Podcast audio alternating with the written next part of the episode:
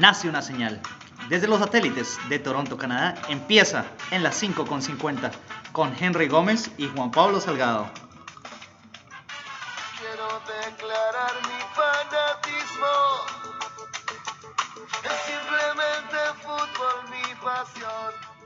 Frío empate con Chile, dura derrota contra Argelia.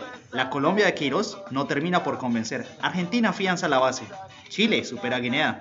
Venezuela arrolla a Bolivia. Brasil con empatitis crónica. Uruguay constante. Una nueva versión en el caso James. Yesurún desmiente a Queiroz. Soplan vientos de huelga en el fútbol colombiano. Y nuestros invitados especiales, Luis Alberto García, representante de Acolfulpro, y Andrés López, abogado laboral.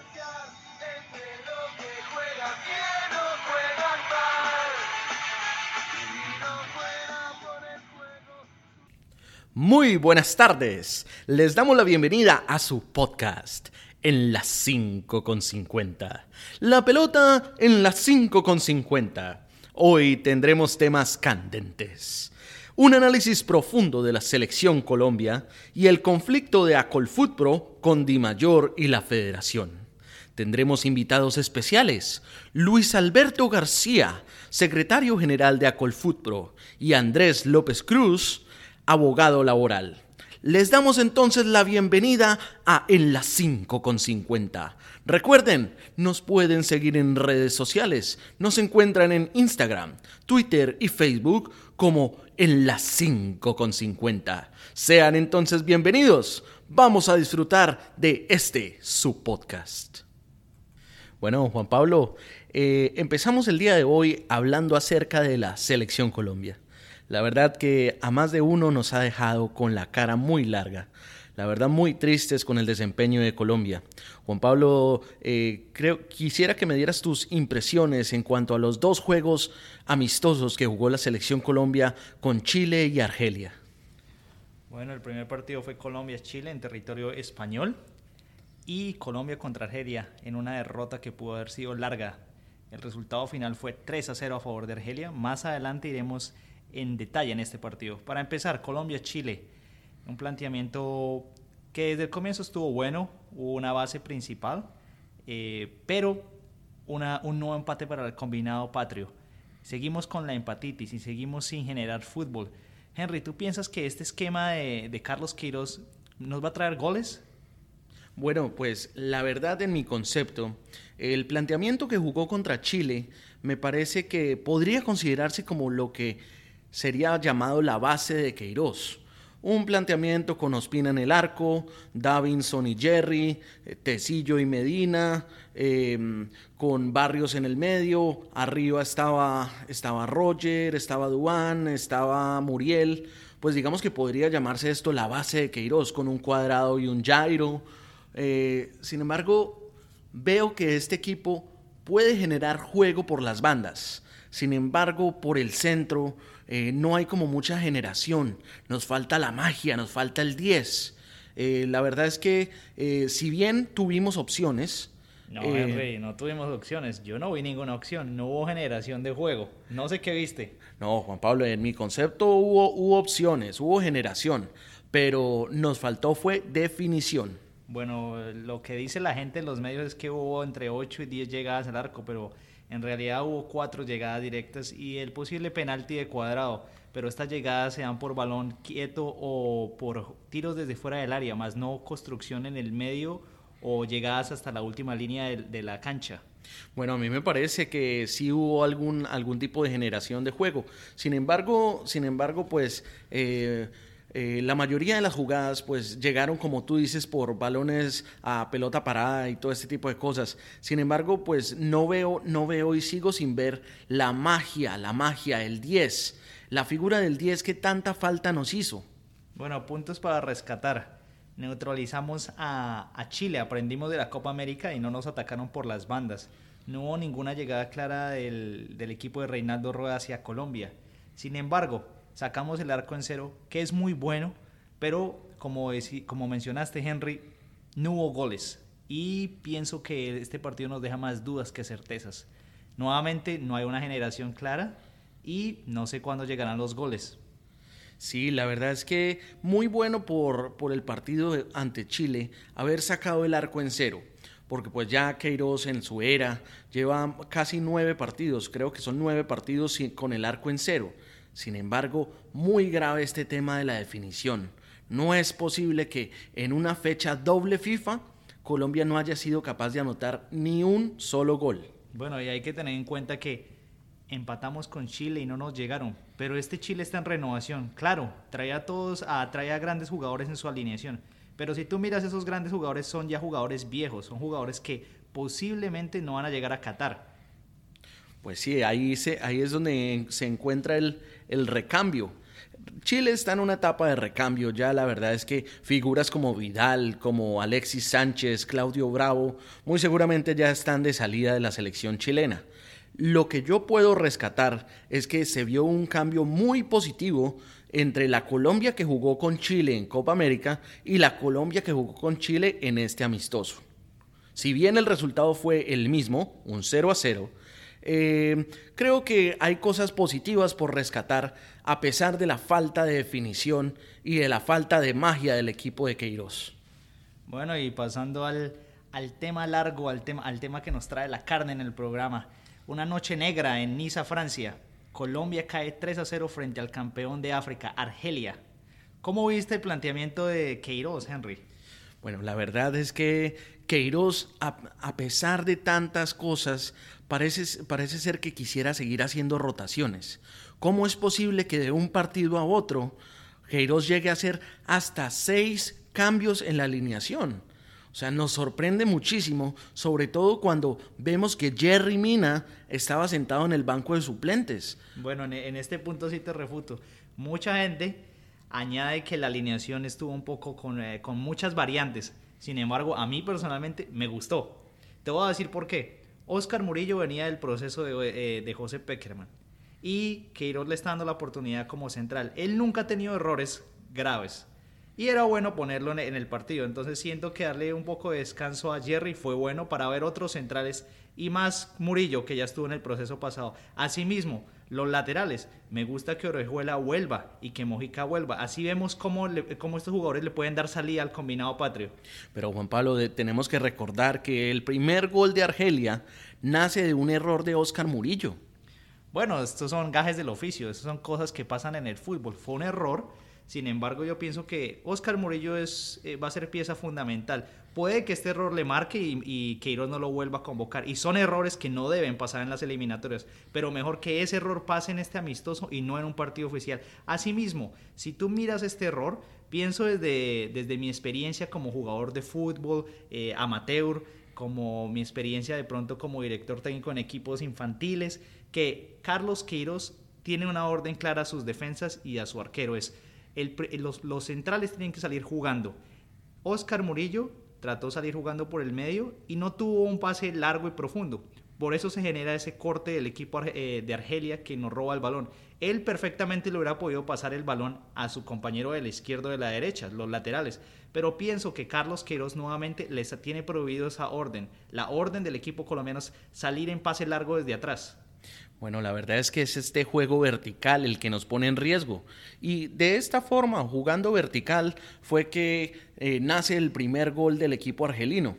La verdad es que, eh, bueno, yo no quiero, yo no quiero poner a, Murillo en la palestra pública, pues, por un error, porque errores los tenemos todos. Sin embargo, eh, este fue uno de los cambios que impactó no tan positivamente al, planteamiento de, de Queiroz en este partido. Bueno, volviendo al tema de la formación, entonces en la parte de la defensa volvió Oscar Murillo y los laterales Mojica y Orejuela.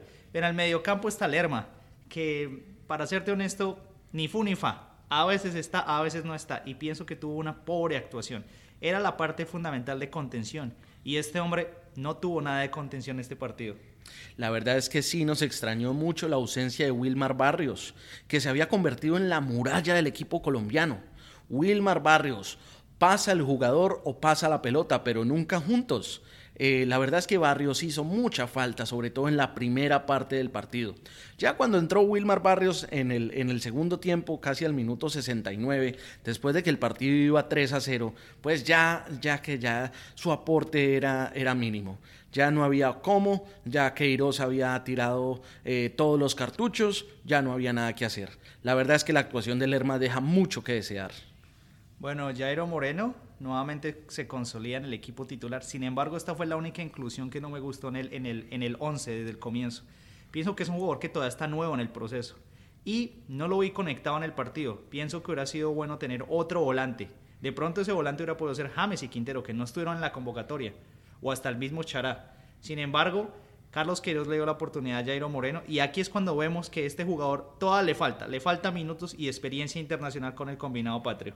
Sí, la verdad es que yo creo que eh, para este tipo de partidos y muy seguramente para la eliminatoria, esa posición donde está Jairo Moreno, esa posición eh, va a ser llenada con alguien de experiencia. Esperemos que así sea, ¿no? Y esperemos que no nos quedemos, no nos quedemos deseando ver el regreso de jugadores claves, de jugadores de experiencia como Juan Fernando Quintero o James Rodríguez, porque bajo este planteamiento de Queiroz eh, se ve muy difícil que un volante 10 entre para, para poner la magia que falta. Bueno, también me gustó que regresó Mateo Uribe, un jugador que fue figura del América de México y ahora se está consolidando en el Oporto de Portugal. Pienso que hizo una buena labor en el proceso de José Peckerman y ya era hora que volviera. Por eso yo estoy satisfecho que estuviera en el, once ideal. En el tema Lerma, Puede que Barrios no estuviera y puede que Barrios sea, nuestro hombre titular. Sin embargo, Lerma es un hombre que, está en la Premier League y pienso que puede hacer una buena dupla con Mateo Uribe. Por eso pienso que estoy satisfecho con el planteamiento desde el comienzo. Mis dudas van más para el tema de, de Jairo.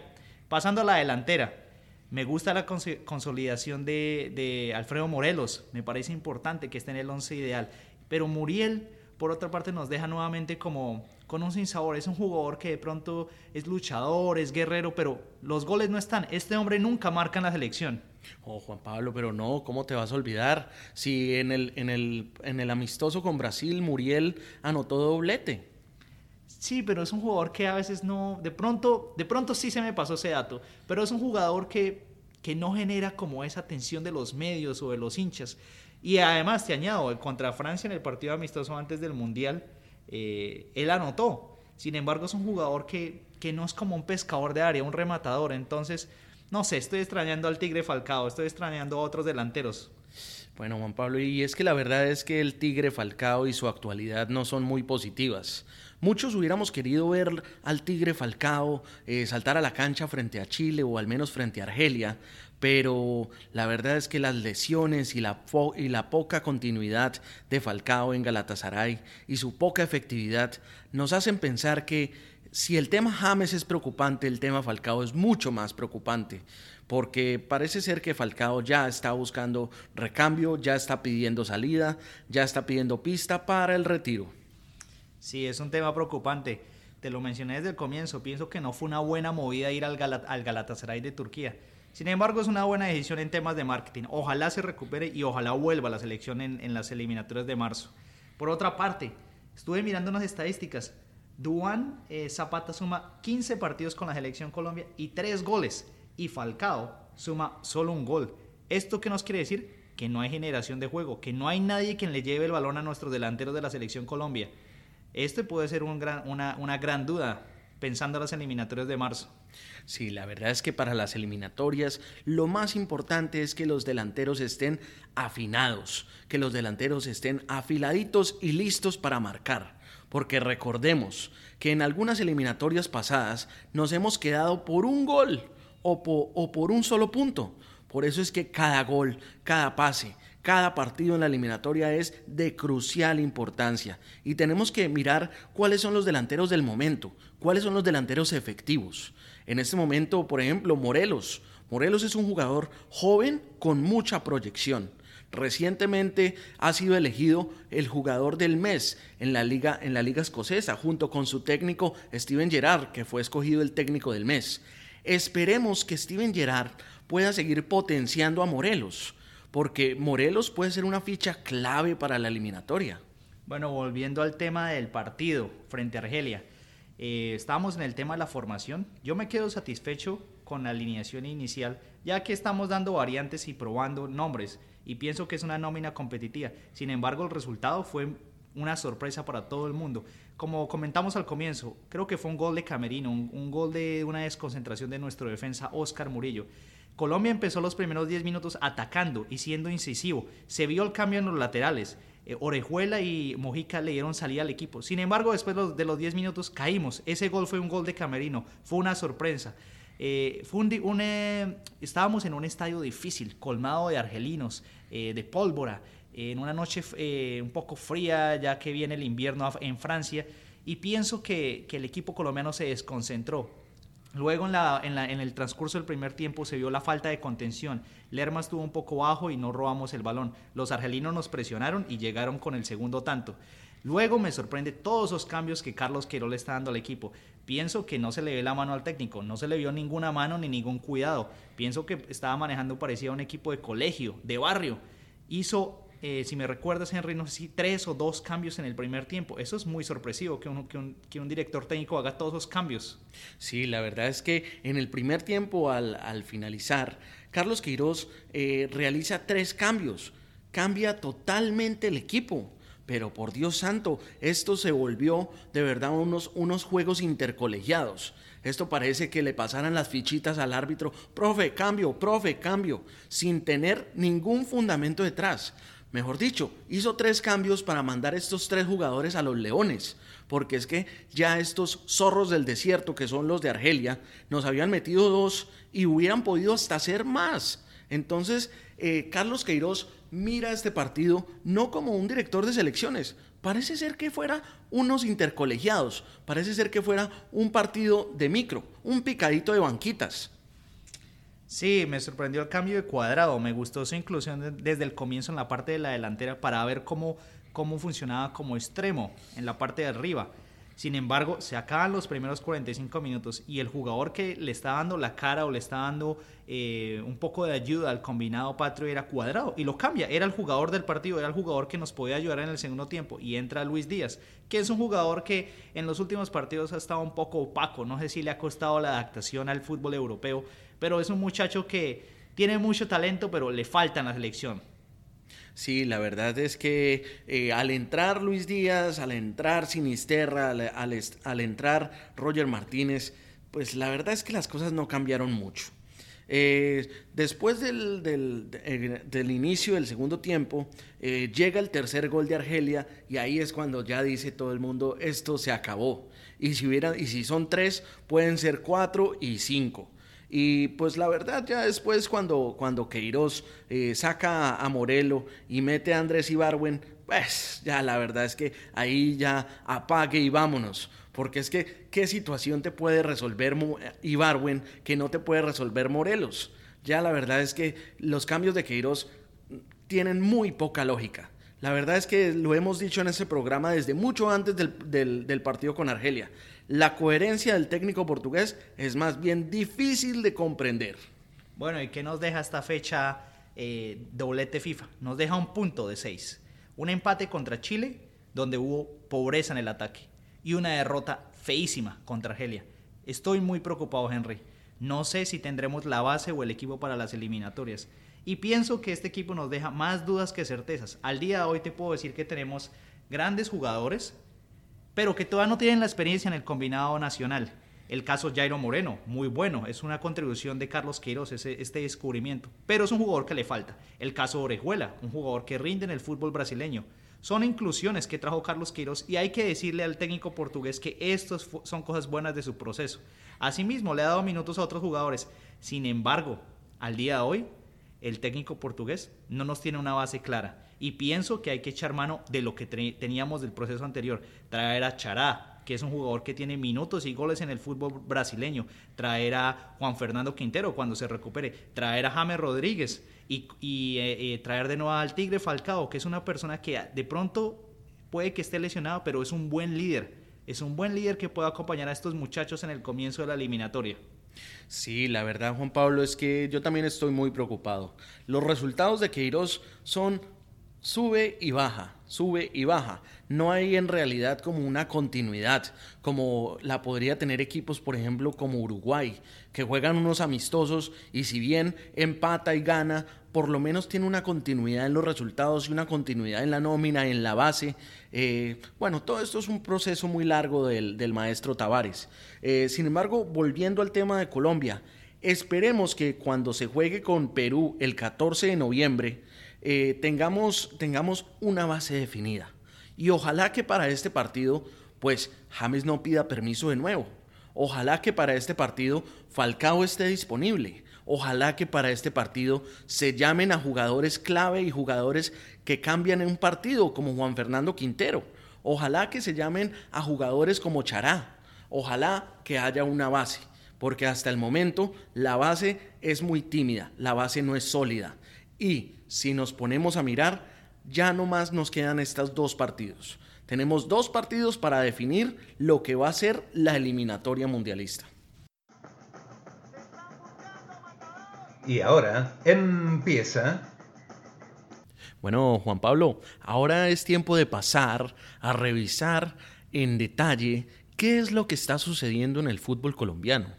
Hay un contexto que puede tornarse de claro a bastante oscuro, con un posible paro, una posible huelga de, jugadores colombianos que pertenecen a una asociación de futbolistas llamada Acolfutpro. En el programa de hoy vamos a tener el placer de escuchar dos voces autorizadas, la voz del secretario general de Acolfutpro y de un abogado laboral que se llama Andrés López, que nos darán como una visión más global de lo que está sucediendo. Juan Pablo, ¿qué te parece si vamos revisando punto por punto qué es lo que pide esta asociación de futbolistas profesionales en Colombia? Bueno, Henry, poca gente sabe, no se les, no se les ha dado la oportunidad de salir a los medios, pero para resumir a los oyentes, hay una posible, hay una posible huelga en el fútbol colombiano. Eh, ellos están eh, requiriendo 11 puntos para negociar con los clubes y la dirigencia. Estos puntos son el primer punto, cambio en el calendario eh, anual de la Liga Colombiana. Los jugadores y la asociación Acolfulpro eh, establecen que necesitan salir a vacaciones el 10 de diciembre y que asimismo necesitan 15 días de vacaciones, eh, posiblemente en el, entre junio y julio para descansar. Yo estoy de acuerdo. Los jugadores eh, eh, no tienen tiempo necesario para descansar, ya que andan en pretemporadas, en viajes, es una profesión que requiere todo este, este tipo de, de, habilidad de tiempo y yo pienso que es importante que ellos tengan un tiempo estipulado para pasar en familia, para descansar. Yo en esto estoy de acuerdo. Sin embargo, encuentro que esto se puede negociar en la parte de la Liga Colombiana, pero si por ejemplo sale un torneo internacional en diciembre, el Atlético Nacional va a decir, no, no voy, entonces va a ser un poco difícil eh, mantenerse y, mirar los calendarios internacionales. Sí, estamos de acuerdo en, cuanto a ese tema. Sí, es muy, muy importante que los jugadores tengan su descanso. Eh, las temporadas son largas, las pretemporadas empiezan rápido, entonces es importante este tiempo de descanso. Eso puede evitar lesiones a futuro por, por el desgaste. Segundo punto, el porcentaje de la transferencia. No tengo conocimiento mayor ni es mi área de, conocimiento. Sin embargo, conocemos de casos de exfutbolistas, incluso futbolistas actuales, que cuando tienen una transferencia a otro equipo han perdido porcentaje de su transferencia. Por lo cual me parece sano y me parece leal que ellos tengan parte de su porcentaje. Sí, la verdad es que en este momento el porcentaje de transferencia que le toca a cada jugador es del 8%. ¿Qué es lo que está pidiendo a Colfutpro? Que este porcentaje se eleve. En países como Argentina o Chile o Uruguay, el porcentaje de transferencia para el jugador puede llegar a ser del 15%. Esto es un alivio económico muy grande para el futbolista y este es un porcentaje que muy seguramente, está siendo dividido entre los clubes involucrados, el agente del jugador y pues puede significar un alivio económico para el jugador, con lo cual yo diría que estamos de acuerdo. Bueno, el tercer punto, eh, verificar el código disciplinario de la Liga Colombiana ya que hay eh, incoherencias a la hora de que un jugador eh, reciba una multa, por ejemplo, de 2 millones de pesos y hay otra multa de 10 millones de pesos, hay discrepancias. Yo creo que es un punto a analizar, pero es un poco complicado. Ya estos temas arbitrales y de código ya vienen desde el tema de la FIFA. Sí, la verdad es que eh, en este tema del código disciplinario, los jugadores están pidiendo que se revisen las multas por quitarse la camiseta al, al momento de celebrar un gol y también eh, las multas por la simulación de, la simulación de, infracciones, la simulación de faltas, por ejemplo, al estilo Neymar. Eh, la verdad es que esto sí es más bien difícil. Son regulaciones que ya vienen de FIFA y muy seguramente no habrá mucho espacio a la negociación. El punto número cuarto, concertar la minuta única de contrato de trabajo obligatoria de la Federación Colombiana de Fútbol. Es un tema, yo pienso que necesita más eh, la experiencia de un abogado laboral. Ellos están solicitando tener una minuta única de contrato de trabajo obligatoria para todos los clubes y futbolistas y que a Colfulpro tenga una copia de su contrato. Sí, la verdad es que este ya requiere un tema más bien legal, administrativo y pues yo creo que estaría abierto a la negociación. El quinto punto, garantizar el torneo profesional femenino. Es un tema que ha venido, ha estado en los medios, que la gente ha tenido conocimiento en el último año. Yo pienso que estoy a favor de esto. Sin embargo, la de Mayor, la Liga Colombiana, la Presidencia de la República están a favor de esto. Sin embargo, no hay patrocinadores. Es muy difícil garantizar un torneo de fútbol colombiano de un año para el sector femenino si no hay patrocinadores. ¿Cómo se pagarían los salarios? De pronto una, una, una, parte de los derechos de televisión se podrían eh, eh, invertir en esta parte. Sin embargo, lo lo veo difícil, pero estoy de acuerdo. Sí, Juan Pablo, la verdad es que el desarrollo del fútbol femenino es un tema que ha cobrado mucha importancia. Recientemente escuchábamos en los medios que, por ejemplo, en Wembley, en Inglaterra, se va a jugar un partido amistoso entre Inglaterra y Alemania, los equipos, la selección femenina, y las 90 mil entradas ya están vendidas. Caso que no ocurre en Colombia.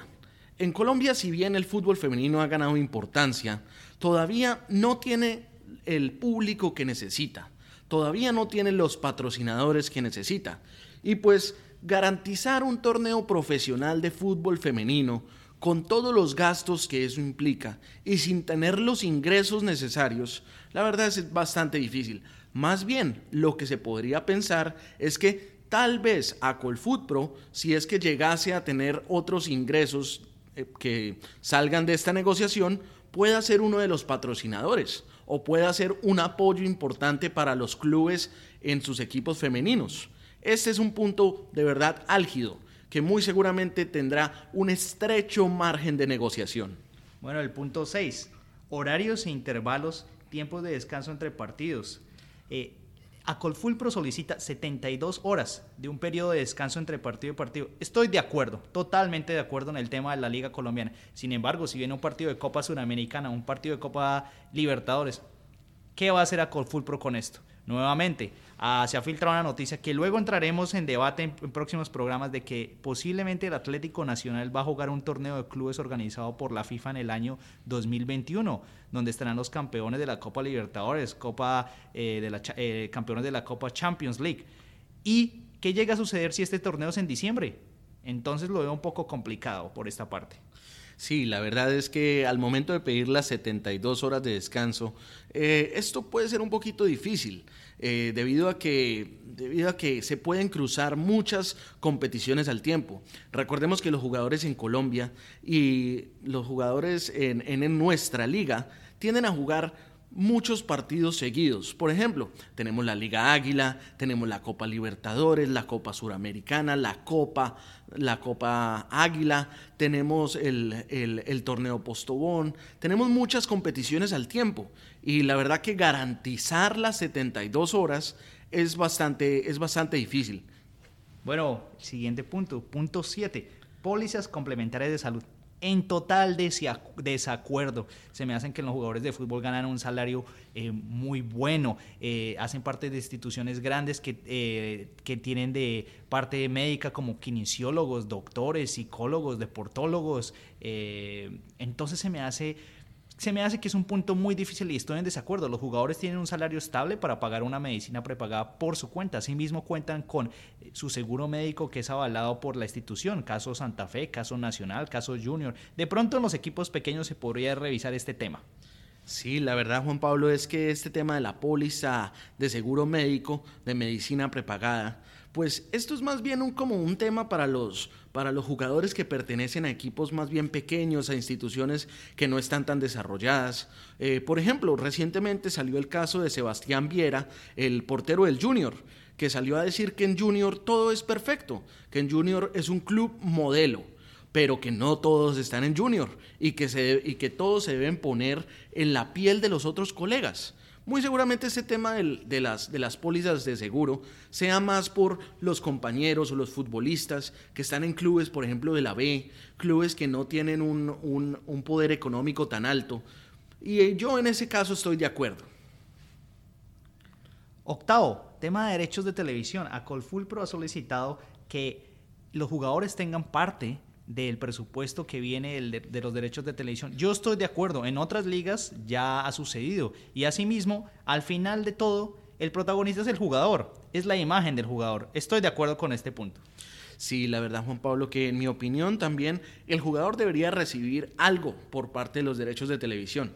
Sin embargo, este es un tema álgido, tal vez el tema más difícil de la agenda de negociación entre Acolfutpro, Di Mayor y la Federación Colombiana de Fútbol. Este es un tema difícil. ¿Por qué? Porque el próximo año se nos viene el canal premium. Y este canal premium va a repartir unos dividendos que van a ir a los clubes profesionales. Los clubes profesionales ya contaban con este dinero. Y este es un dinero que va a ayudar a sanear las finanzas de los clubes, que de los, del total de 36 clubes, 22 clubes en Colombia ya se encuentran casi bajo las condiciones dadas para la ley de insolvencia, es decir, que afrontan una potencial quiebra económica. Yo lo que puedo decir es que estoy de acuerdo que se les dé el porcentaje o algún porcentaje a los jugadores. No sé si este dinero sea intermediado a través de Acol Pro, que eso la verdad le da un poco de nubosidad al asunto. Eh, sería mejor que los clubes mismos repartieran este dinero entre los jugadores que han salido a la cancha y los jugadores a los cuales se ha usado su imagen. En otros casos, por ejemplo, eh, pensemos en el videojuego FIFA o en el videojuego PES. Eh, en estos videojuegos, a los jugadores que aparecen se les da un cierto porcentaje de participación. Ellos reciben un dinero debido al uso que se le está dando a su imagen. Yo considero que no es lo mismo eh, con el tema de los derechos de televisión, sin embargo sí debería reconocérseles un porcentaje. Bueno, los últimos dos puntos. Partido anual de la Selección Colombia Masculina de Mayores en favor de Acolfulpro para fortalecer su fondo social. Y asimismo, dos reuniones anuales con los y los futbolistas de las selecciones Colombia femenina y masculina en su lugar de concentración. En total desacuerdo, Henry. Todo a decir por qué. Si es difícil para la Federación Colombiana de Fútbol organizar un partido amistoso en fechas regulares de partidos amistosos o en fechas oficiales FIFA y es difícil conseguir un rival, tema Argelia, tema Chile o cualquier rival, ahora más va a ser difícil organizar un partido para centrar la atención a Colfulpro. En este punto estoy totalmente en desacuerdo. Asimismo, en las reuniones, la mayoría de los jugadores de, Selección Colombia se encuentran en el exterior y asimismo pienso que esto es un tema que no se puede debatir. Yo estoy en total desacuerdo de estos puntos. Bueno, Juan Pablo, en mi caso, lo que yo pienso es que, bueno, este tema del partido de la Selección Colombia para recaudar fondos para Colfutpro, bueno, eso es un tema que se puede pensar, ¿no? Porque no necesariamente el partido tiene que ser realizado en Colombia. Por ejemplo, Argentina y Uruguay tienen también su, asociación equivalente a Colfutpro. Y estas dos selecciones recientemente jugaron un partido amistoso en Tel Aviv, en Israel. Y los fondos recogidos fueron para, para su, su asociación de futbolistas profesionales. Con lo que Colombia podría usar una de las fechas FIFA o una, o una fecha alternativa para jugar un partido, un partido amistoso que recoja fondos para los futbolistas profesionales. Sin embargo, uno de los temas que más ha llamado la atención y por, la, por el cual los medios han, han suscitado mucha polémica es que los futbolistas profesionales se ha dicho que todos, todos ganan más de 5 millones de pesos y Juan Pablo, yo sí te voy a decir una cosa, muy seguramente los clubes profesionales, los grandes, dígase Junior, Millonarios, Santa Fe, Deportivo Cali, América, estos clubes sí pagan unos salarios mucho más altos. Pero cuando vamos a mirar los clubes de media tabla, los clubes de, que están cerca al descenso, los clubes de la B, estos clubes sí no pagan unos salarios muy altos, con lo que tiene que pensarse también que el jugador profesional en Colombia tiene una vida útil muy corta, máximo serán 15 años. ¿Qué va a hacer el jugador profesional después de estos 15 años? A Colfutpro, una de sus propuestas es crear un fondo pensional para los jugadores de fútbol colombiano. Entonces, eh, de pronto este dinero que se recoja en, en, un amistoso de la selección Colombia, que no tiene que ser todo, no tiene que ser el 100%, eh, muy seguramente pueda ir a este fondo pensional para ayudar a los jugadores que después de una larga carrera no encuentran un trabajo, no encuentran una profesión y no saben qué hacer con su vida. Bueno, y para concluir, mi conclusión del tema, estoy a favor de varios temas. Todos somos trabajadores y queremos lo mejor para todos, en este caso los futbolistas. Sin embargo, tengo dudas. Eh, agradezco eh, que Luis Alberto García tenga su tiempo de dar su versión y, sea el representante de Acolfulpro. Así todos tenemos eh, el derecho de saber qué está pasando. Pero asimismo, tengo dudas. nunca he visto un jugador del de, fútbol colombiano que salga a decir, yo soy herido, esto, soy acá el que, la persona que necesita ayuda. No, no tengo declaraciones todavía de un jugador. Y también tengo dudas cómo Acolfulpro ayuda a estos jugadores, a los jugadores que pertenecen a los equipos pequeños. Sí, Juan Pablo, la verdad es que eh, este tema de Acolfutpro es un tema polémico, es un tema sensible y pues me parece eh, excelente eh, la, la, posibilidad que tenemos el día de hoy de tener como invitado especial a Luis Alberto García, secretario general de Acolfutpro. No solamente invitamos a Luis Alberto García, porque él nos va a ilustrar mucho sobre cuáles son las verdaderas pretensiones de Acolfutpro. Pero también tenemos la presencia de Andrés López Cruz, abogado laboral. Él nos va también a ayudar bastante en el tema más bien legislativo de Colombia, en el tema de ley.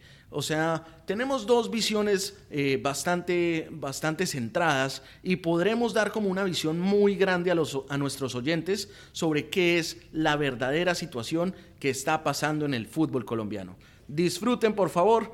Vamos a llamar, vamos a hablar, vamos a entrevistar.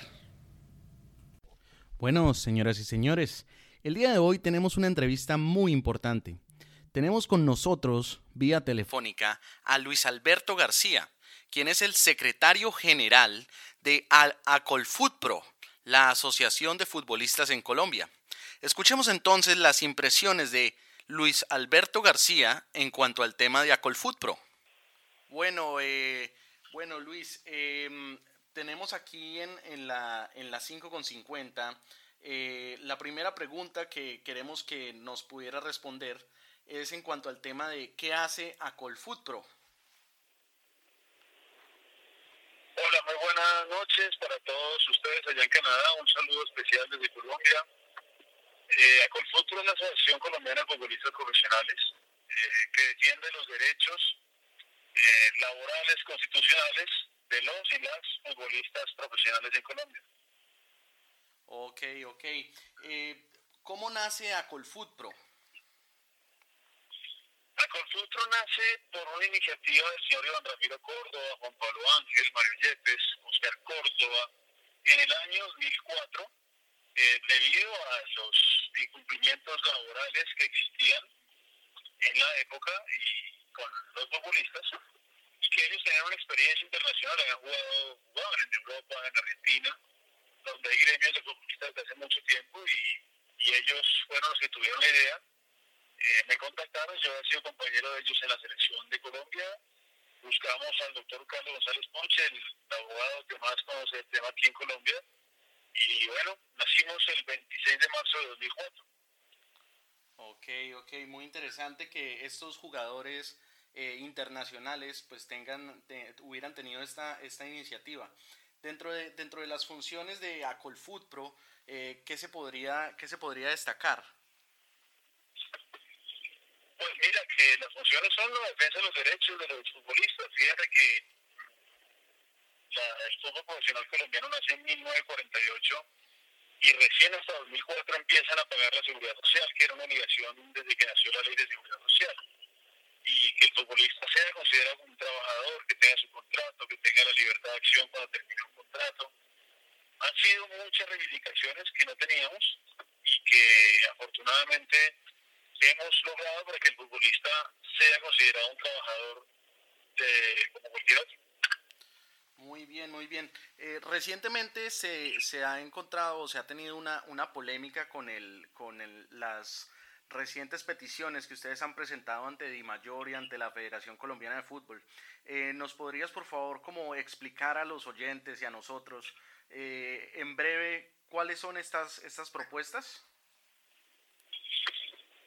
Mira, en virtud de la, de la ley colombiana, los trabajadores pueden presentar peticiones y si las presentamos a la organización de empleadores, que son la Federación Colombiana de Fútbol y la DIMAYOR, para mejorar las condiciones de los futbolistas y las futbolistas en Colombia, para llegar a un acuerdo colectivo, a un convenio colectivo, eh, por el bien del fútbol, de los clubes y de los futbolistas. Ok, eh, una, de las, una de las propuestas que, que ustedes presentaron es el, es el tema del torneo de fútbol femenino, que ustedes quieren que sea un torneo de fútbol profesional. Eh, ¿Qué tan fácil o qué tan viable lo ven ustedes es, viendo que el fútbol femenino en Colombia no tiene casi patrocinio? Bueno, esa es una de las peticiones, está, en lo cierto, y aquí lo que queremos es un fútbol profesional femenino más fuerte. Sabemos que, que pueden haber patrocinadores, que esto ya no para más, el fútbol femenino no para más, y que no puede ser que sea un torneo de mes y medio. Nosotros proponemos que sea un torneo de 7, 8 meses, entendiendo que están haciendo y unos 4 o 5 años que ya se estabilice como el torneo de los hombres, que es todo el año. Yo creo que las mujeres tienen el derecho de poder escoger el fútbol como profesión para su sustento y de sus familias. Entonces, esa es una de las peticiones eh, y bueno, estamos siempre abiertos al diálogo. Ok, ok. Otro de los temas que tenemos acá en carpeta es que actualmente el porcentaje de transferencia para un jugador es del 8%. ¿Cuál sería como la meta de la, de la asociación? Mira, esto es eh, también tema a negociar. Eh, si tú miras los ejemplos de Argentina, que tiene el 15%, Perú tiene el 15%, eh, Uruguay tiene el 20%, España tiene el 15%, eh, bueno, es una aspiración, pero obviamente para ser concertada con los dirigentes, pero si no se sientan a concertar, ¿cómo lo hacemos? Yo creo que uno tal vez de los temas más sensibles que, que tenemos en cuanto a, la, a las divisiones entre Acolfutpro y Di Mayor y la federación es el tema de los derechos de televisión. Eh, ¿cómo, ¿Cómo es este tema de los derechos de televisión? ¿Tú qué nos podrías como contar? Claro, porque es que el derecho de imagen de las personas es un derecho fundamental que es propiedad de las personas. Y los, los, la ley mayor ha negociado su contrato con Win Sports y no está reconociendo ninguna cifra de los futbolistas por utilizar su imagen. Entonces, esas son las peticiones. Esta misma petición la tiene la Asociación de Futbolistas de España, de Chile, de Argentina, de Uruguay, de Francia, de Italia, de Brasil, porque Colombia no. Eh, ¿cómo, cómo, si digamos tienes como conocimiento de estas, de cómo funcionan estos otros países, ¿hay algún país que ya lo haya implementado? Los países que te mencioné ahora tienen acuerdos, y dentro de ellos está el derecho de imagen a favor de los futbolistas. Ok, otro de los temas que, que está ahí en, en, en, la entrevista es el tema del partido anual de la Selección Colombia para recoger fondos para Acolfutro. Eh, en este caso, nosotros queríamos preguntar eh, cómo se utilizarían estos fondos. Mira, esto es una, es una también solicitud de los futbolistas de la Selección Colombia. Hemos hablado con los capitanes hace tres días y están de acuerdo en que se haga el partido para constituir un fondo en una fiducia donde sirva para el fondo de educación de los futbolistas, fondo de calamidad, fondo de imprevistos, Eh, hay muchas ideas para hacer, pero se hace con dinero. Esto mismo que, te, que, que me preguntaste lo tiene también la, Asociación de Futbolistas de España, donde tienen un partido de beneficio y ellos lo utilizan para su fondo social, para ayudarle a los chicos de la B, para ayudarle al fútbol femenino. Necesitamos un poco de, de, entendimiento de la gente que este es un tema social. La gente está saliendo del fútbol sin nada. También queremos constituir un fondo de retiro para que el futbolista cuando termine de jugar se le reconozca una cifra de dinero para que pueda iniciar un negocio, pueda hacer un emprendimiento. Muy interesante esto, la verdad, debido a que el, el, el, la vida útil pues del futbolista es mucho menor que el trabajador promedio. Tienes toda la razón. Es que el futbolista retira a los 35, 36 años y es viejo para el fútbol, pero joven para la vida. Y el sistema pensional de Colombia establece que uno se pensiona a los 62 años. Entonces, ¿qué hace un futbolista de los 35 a los 62? Entonces, por eso queremos constituir un fondo de retiro para ayudar a los muchachos a que cuando salgan, pues eh, salgan con, con un buen un buen dinero que les sirva para poner un emprendimiento, un negocio, eh, alguna, alguna actividad que les permita recibir ingresos. Eh, Luis, la mayoría de los medios en Colombia han, es, han afirmado que supuestamente eh, más del 69% de los futbolistas ganan más de 10 millones de pesos. ¿Es esta cifra eh, acorde con los registros de Acolfutpro? Bueno, primero, entonces no es cierto y segundo, eh, eso lo hacen los medios amigos de los directivos para virtuar las peticiones. Fíjate que las peticiones no estamos hablando de salarios. Aquí estamos hablando del de estatuto del jugador, que lo establece la Federación Colombiana de Fútbol, el calendario de competiciones, que es de la I mayor, los horarios de los partidos, que es de la I mayor, y no estamos hablando de salario. Fíjate que es una de las cosas que han metido en el debate para desvirtuar las peticiones. Muy bien, muy bien. Eh, otra otra de las de las de las preguntas que, que, tenemos es en cuanto al tema de si eh, jugadores de la selección Colombia eh, actualmente son miembros de Acolfutpro. Mira, ellos eh, siempre están pendientes de nosotros, nos han ayudado bastante y, la verdad estamos con toda la, la fuerza para que ojalá podamos iniciar nuestra negociación colectiva, que es nuestro derecho. Ok, ok. Eh, otro otro de, los, de los temas que salieron y que pues recientemente se ha publicado es un posible paro de futbolistas. ¿Qué tan posible es esta opción? Esto es, un cese de actividades debido a la negativa de federaciones mayores a iniciar la negociación de las peticiones. Esto lo establece el Código Sustantivo del Trabajo es un derecho del trabajador hacerlo porque el trabajador eh, radica unas peticiones y no han sido atendidas. No nos vamos a quedar toda la vida esperando que sean atendidas. Varios, varios medios han afirmado que si se da el paro, el paro sería ilegal. ¿Tú qué opinas?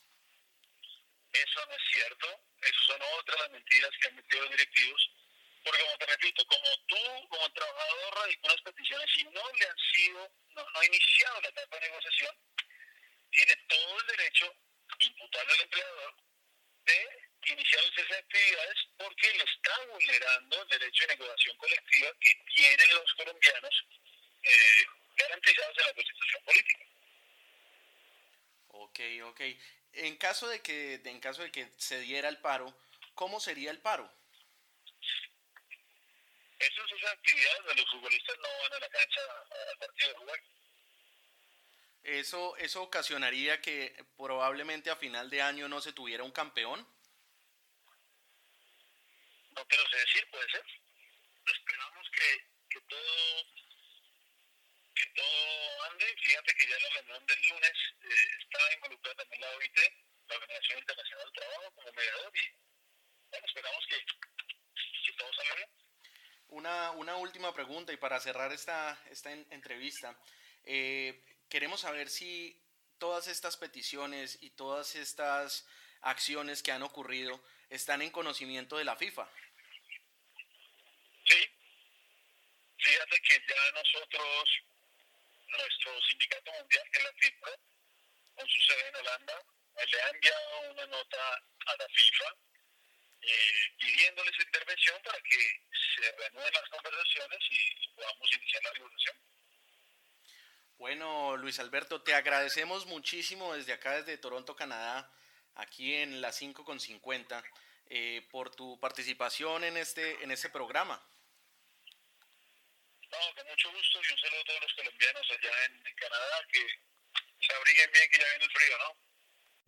Bueno, y para seguir hablando un poco acá en la 5 con 50 del tema del posible paro de los futbolistas en el fútbol colombiano, tenemos como invitado el día de hoy a Andrés Fernando López Cruz, abogado especialista en Derecho Laboral, magíster en Derecho Público, profesor universitario y abogado litigante.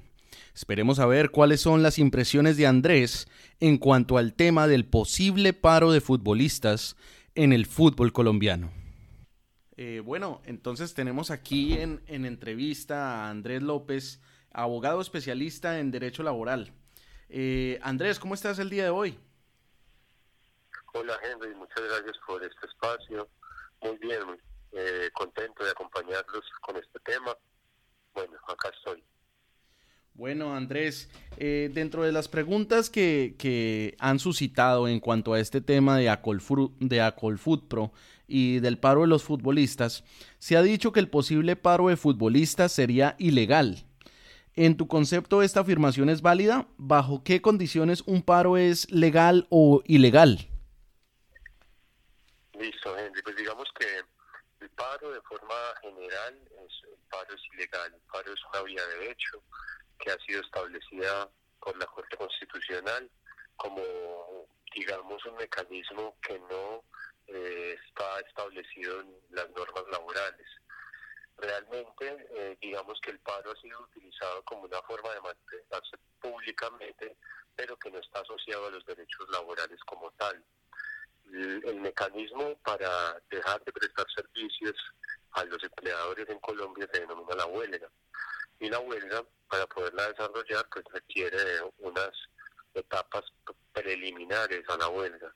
Las etapas previas a una huelga en Colombia que se puede desarrollar en el sector privado, según el Código Sustantivo de Trabajo, que es la norma que nos regula en Colombia, que pertenece a una empresa, a una industria o a un gremio, y eh, después de ese pliego de peticiones viene la etapa de negociación, una etapa que se denomina arreglo directo. En el conflicto que tiene en este momento el, los futbolistas representados con Acol Food Pro y pues sus clubes estableciendo peticiones a la Mayor y a, la Federación Colombiana de Fútbol implica precisamente que hay como una interrupción en la negociación y entonces estos trabajadores deben de optar porque se dé primero la negociación antes de decidir realizar un paro. Es como, digamos, el, el, tema legal, porque el paro está prohibido en varios artículos del código. Uno de ellos es el artículo 379, en el literal E, donde, eh, digamos, el código sustantivo de trabajo establece una prohibición a los sindicatos. Y dentro de esa prohibición los sindicatos establece precisamente promover cualquier paro en el trabajo, ¿sí? También a los trabajadores de forma individual se les prohíbe realizar paros. Los futbolistas tienen un contrato de trabajo, por ende son trabajadores de unos clubes. Entonces, pues digamos que esa afirmación que han manifestado de que el paro es ilegal es, es cierta y los futbolistas tienen que tener un poco de cuidado y cautela en los mecanismos de paro que van a utilizar. Ok, ok, muy interesante este tema de que el paro podría ser ilegal. Eh, Sí, otros, sí, es delicado. Otros tantos periodistas han afirmado que en Colombia no existen los sindicatos sectoriales para referirse a que el paro en realidad no podría realizarse. ¿Cuál es tu opinión desde la perspectiva legal? Bien, desde la perspectiva legal, en Colombia hay tres clases de sindicatos de forma general. El sindicato de empresa, el sindicato de industria y el sindicato de gremio. ¿sí? Creería que el tema de los futbolistas en Colombia sería un sindicato de gremio en caso de que vayan a formar una asociación sindical. ¿sí? Tengo entendido que Acolpulpro no es en sí una asociación sindical, sino más bien un tipo de corporación de, carácter comercial que vela por los derechos laborales y pues derechos en general de los futbolistas. De todas formas, eh, digamos que los conflictos colectivos de trabajo que precisamente asocian a varios trabajadores para reclamar derechos no necesitan un sindicato como tal. Lo pueden hacer un grupo de trabajadores unidos eh, bajo unas mismas finalidades en común, como lo pueden hacer a través de esta asociación Alcohol Pro sin ningún inconveniente. Pero digamos que deben de respetar el proceso establecido en el Código Sustantivo de Trabajo para la negociación colectiva, porque el derecho a negociación colectiva es un derecho fundamental de los trabajadores que está en la Constitución Política de Colombia en el artículo 57, pero que requiere, según el Código Sustantivo de Trabajo, unas etapas previas antes de llegar a la suspensión de las actividades como tal, que sería este tema del paro. Y las etapas previas, pues precisamente, como lo decía ahora, el pliego de peticiones, luego la etapa de arreglo directo y después de eso sí decidirán los trabajadores si se van o no a una huelga, que sería, digamos, la alternativa legal. Es decir, la huelga es la permitida en Colombia, el paro no está regulado. Ok, ok, muy interesante esto. Debido a que Di Mayor y la Federación Colombiana de Fútbol se han negado como a, incluso a aceptar las propuestas, como incluso ni siquiera a, mirarlas. Eh, de, pronto, ¿cuáles serían como las, los recursos legales que tendría en este momento a Colfutpro para que sus propuestas fueran escuchadas. Ok, entonces digamos que por ese lado, ya hablando un poco más positivo en cuanto a los intereses de, de Acol Pro, hay que, digamos, mencionar que hay una sanción por la no negociación con los trabajadores cuando reclaman empleos de peticiones, como lo ha hecho esta organización y esas sanciones son económicas y también hay unas penas privativas de la libertad. Las sanciones económicas están establecidas en el artículo 354 del Código Sustantivo de Trabajo, donde establece que no negociar y no, digamos, eh, permitir los derechos laborales colectivos puede generar una multa de 5 a 100 veces el salario mínimo legal mensual vigente. Es una multa que se impone por parte del Ministerio de Trabajo y entonces pues digamos que la acción por parte de esa organización de futbolistas sería pues como denunciar ese tipo de, actuaciones y por parte digamos del Código Penal se establece que los actos que se cometen en contra del derecho a la asociación profesional y a la negociación colectiva pueden generar penas privativas de la libertad que van de uno a dos años de prisión pero que también tienen agravantes eh, que se establecen en el artículo 200 de tres a cinco años de prisión. Perfecto, perfecto. Eh, digamos que en caso de que se presente una huelga o en caso de que se presente el, paro efectivamente, ¿qué dice la ley acerca de los salarios de los trabajadores?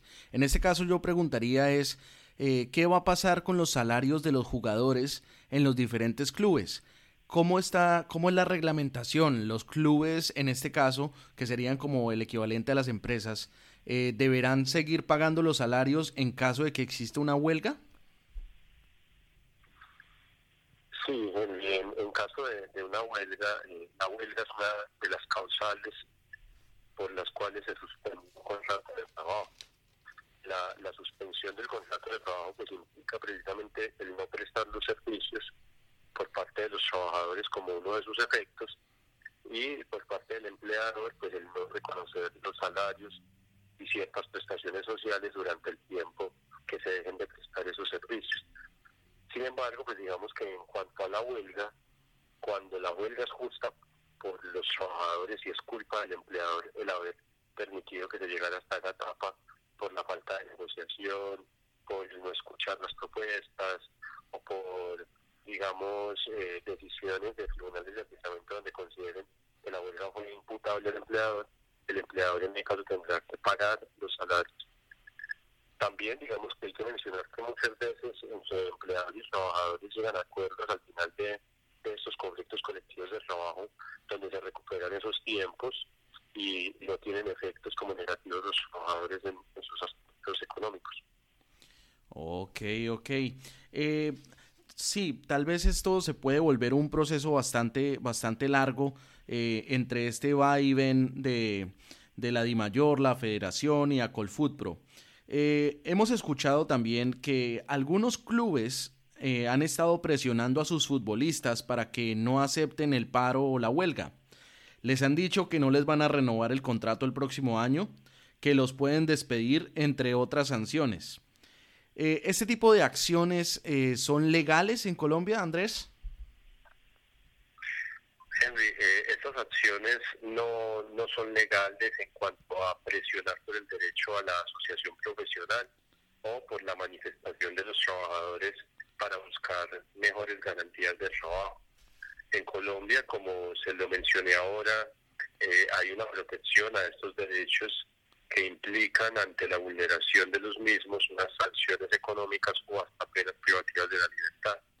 Eh, también dentro de ese artículo 354 del Código Sustantivo de Trabajo y dentro del artículo 200 del Código Penal se establecen esas mismas sanciones que le mencionaba ahora de multas hasta los 100 salarios mínimos y de penas privativas de libertad que dan hasta 5 años de prisión a, a los empleadores o a los trabajadores también o a cualquier persona que atente contra esa asociación profesional de los trabajadores y la asociación profesional implica también como una conexión a la misma el derecho a la negociación colectiva al, ser escuchado el trabajador sea que él vaya de forma individual o colectiva a reclamar ciertos derechos laborales entonces sí hay una protección para el trabajador de no ser, digamos, sometido a una discriminación o a un acoso por el hecho de reclamar sus, sus derechos individuales o colectivos desde el derecho laboral. Ok, eh, Andrés, te agradecemos mucho por, por ayudarnos como a clarificar este, este tema. Eh, nos gustaría, Andrés, que por favor nos dieras como tu contacto por si la gente tiene alguna duda en cuanto al tema laboral, que nos contaras un poquito más. Listo, Henry. Pues, digamos que para concluir el tema que, hemos hablado hay que dar precisión de que los trabajadores en Colombia sí pueden suspender sus actividades, pero deben de, de- de cumplir con unos requisitos legales y esos requisitos implican pues unas etapas previas antes de llegar a esa suspensión del trabajo y una votación especial. Esa votación está contenida dentro de el mismo código que he mencionado, el Código Sustantivo del Trabajo, que es la ley general acá en Colombia para los derechos laborales individuales y colectivos, e implica en cuanto a la votación mayorías, que precisamente por ese tema fue que el- ese, esa huelga de Avianca fue declarada como ilegal, lo que puede traer consecuencias muy negativas para los trabajadores como ser despedidos. ¿sí? Entonces es un tema que, que los futbolistas y la asociación tienen que tener muy presente y manejarlo con delicadeza. Mm, eh, digamos que eso es para puntualizar el, final de, de mi intervención y en cuanto a, a mis servicios, claro, con mucho gusto mi- mis redes sociales, una de ellas es Andrés López Abogado, que es mi red personal, donde subo contenido jurídico también, y la otra donde solo me dedico a subir contenido jurídico, conceptos y asesorías es López Cruz Abogados. En Facebook también como López Cruz Abogados encuentran una página de, conceptos jurídicos y con mucho gusto verle lo que necesite. Bueno, Andrés, muchísimas gracias por tu colaboración y muchísimas gracias por aceptar esta invitación para nuestro medio en las 5 con 50. Vale, nos con mucho gusto, gracias a ustedes.